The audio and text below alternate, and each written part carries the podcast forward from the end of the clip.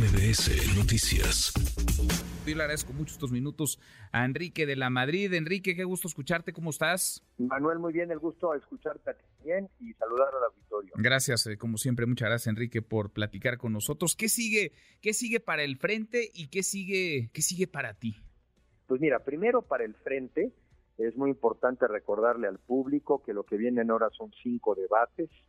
Estos cinco debates, a mi juicio, son muy importantes porque son elementos. Se va a hablar de temas específicos, de la salud, de la economía, de la seguridad, de la corrupción. Es muy importante escuchar los debates porque creo yo que eso debiera de formar el criterio de la gente de por quién votar, por quién al final del día, a quién elegir. Yo considero que la política cuenta muchas cosas, la simpatía, el carisma, sí, pero sigo pensando que la política es de ideas y por eso hay que escuchar los debates. Después participar, participar y por eso hay que registrarse de aquí al 20 de este mes en, en la plataforma del Frente para luego poder votar el 3 de septiembre. Entonces yo eso seguiré haciéndolo porque yo creo en el Frente y creo yo que independientemente de que yo ya no pueda competir para encabezarlo, pues soy parte del frente, me siento parte del frente. Y, eso es lo, lo, más importante. Después viene un periodo muy largo, Manuel, viene un periodo muy largo entre el 4 de septiembre y las elecciones del año que entra.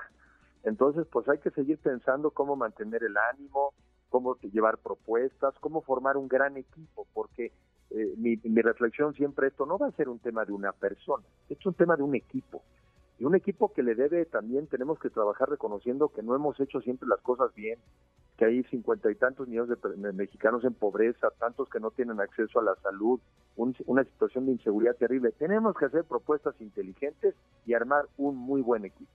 Ahora, Enrique, me llamó la atención que ayer recibías mensajes, sí, de los aspirantes que continúan en este proceso, pero también de un montón de simpatizantes tuyos y de otros eh, candidatos o de otros aspirantes, eh, reconociéndote el, eh, vaya, avalar los resultados, el seguir en este proceso, hacer evidente que no te favoreció la encuesta, pero que eh, lejos de romper, seguirás construyendo desde el frente y con el frente. No lo vemos todos los días, estamos acostumbrados como mexicanos a ver eh, malos eh, ganadores y peores eh, perdedores, en donde se cuestionan resultados, se cuestionan metodologías, se cuestionan las formas que además todos avalan o quienes participan en estos procesos suelen avalar hasta que no dicen lo que, lo que quisieran. ¿Cómo fue para ti el enterarte de los resultados y después salir y decir, bueno, pues no, yo no quedé como uno de los tres mejor posicionados y yo hasta aquí llego, hasta acá participo? En este proceso?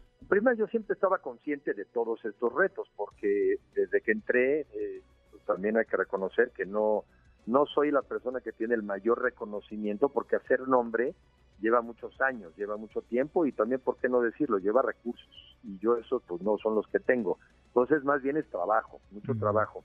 Sabía yo de cada reto, el, el más reciente pues era superar las 150 mil firmas, lo superé con creces, luego, luego el foro que tú también de moderar y luego luego el fin de semana una encuesta. Entonces pues eh, aprendí a vivir al día sí. vivir al día este, pero sin perder tampoco el objetivo y siempre saber pues que al final del día lo va a encabezar una persona nada más. Entonces eh, siempre saber que eso iba a ocurrir y por eso al no favorecerme los resultados para continuar no cambia en nada mi enfoque.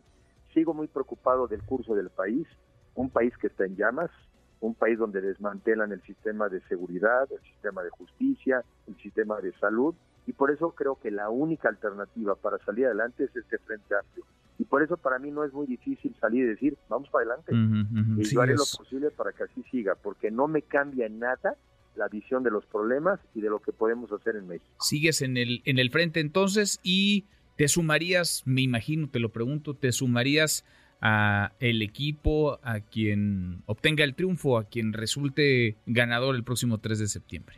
Sí, y, me sumo al equipo y trabajo en paralelo, porque al final del día, pues un frente, y así, así lo he hecho en mi vida siempre, no siempre uno anda buscando instrucciones de qué hacer, uno también se inventa sus tareas, uno, uno eh, ve cómo arropa la idea. Y ahorita, pues la tarea más importante es que la gente se inscriba, si todavía no lo ha hecho, de aquí al 20 de agosto, porque solamente si están inscritos en el registro pueden firmar o pueden votar el 3 de septiembre. Y ahí voy, ahí voy. Y sí, con ideas, con aportaciones, con ánimo. Es el camino es muy largo de aquí hasta la elección del año que entra y hay que ser un buen jugador de equipo. Pues sí, pues sí, aunque se adelantaron un poco, un mucho los tiempos, falta todavía para llegar a 2024. Enrique, gusto en saludarte, gracias por platicar con nosotros. El gusto es mío y saludos al auditorio. Gracias, muy buenas tardes. Redes sociales para que siga en contacto: Twitter, Facebook y TikTok. M. López San Martín.